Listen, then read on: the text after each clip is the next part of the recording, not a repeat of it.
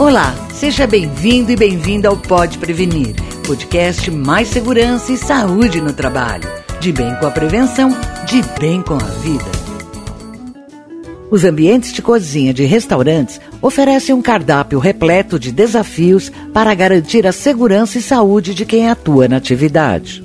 Os locais precisam ter condições físicas e instalações adequadas, boa iluminação, além de condições de higiene e limpeza em conformidade com o exigido pela Anvisa, para não prejudicar a saúde dos funcionários e assegurar a qualidade dos alimentos produzidos.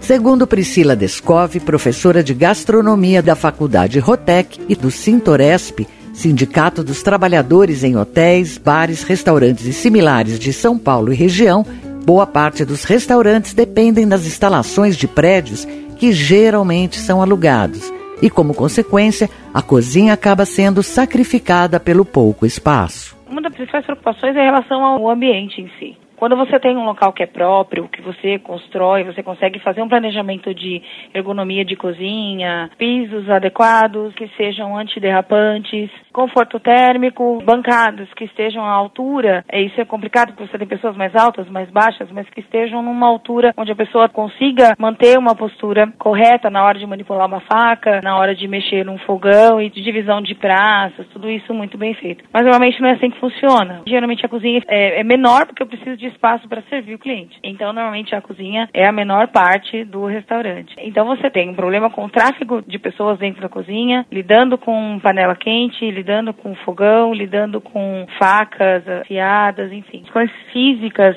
do ambiente têm que ser adequadas para esse trânsito, né? E a gente sabe que na prática nem sempre é. Priscila chama atenção também para o uso de equipamentos de proteção individual adequados. Luvas de metais são aquelas que protegem na, do açougueiro, por exemplo, na hora de fatiar a carne. As luvas térmicas, você pegar uma assadeira no forno. Calçados adequados, tem que ter aquele tratamento na sola do sapato para não escorregar. Uniformes, tomando cuidado também com o tipo de tecido. O ideal é 100% algodão, porque é um conforto térmico não só para o funcionário, mas no caso de um incêndio, ou se você pegar uma chama, por exemplo, encostar na chama do fogão, tecidos sintéticos incendeiam muito rápido. Então, o cuidado com o uniforme tem que ser presente. Aventais, né, para quem fica na louça, louça não se molhar. O tipo de avental também muda conforme a função. Segundo a professora, um ambiente de cozinha amplo, bem organizado e uma equipe treinada ajudam a evitar os acidentes.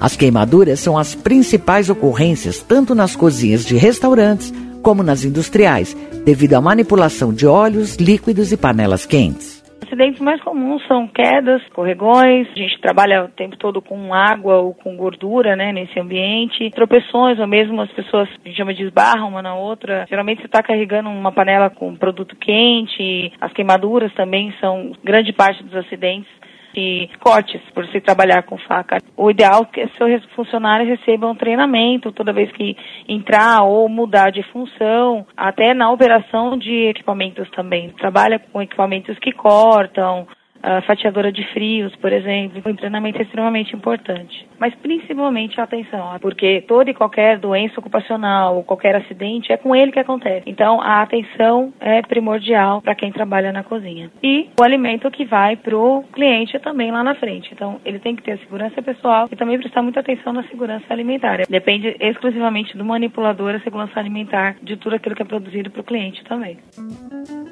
Priscila aponta outros fatores de risco relacionados à organização do trabalho nesses ambientes: ritmo acelerado, posturas inadequadas, movimentos repetitivos na realização das tarefas, permanência em pé por muito tempo e levantamento excessivo de peso.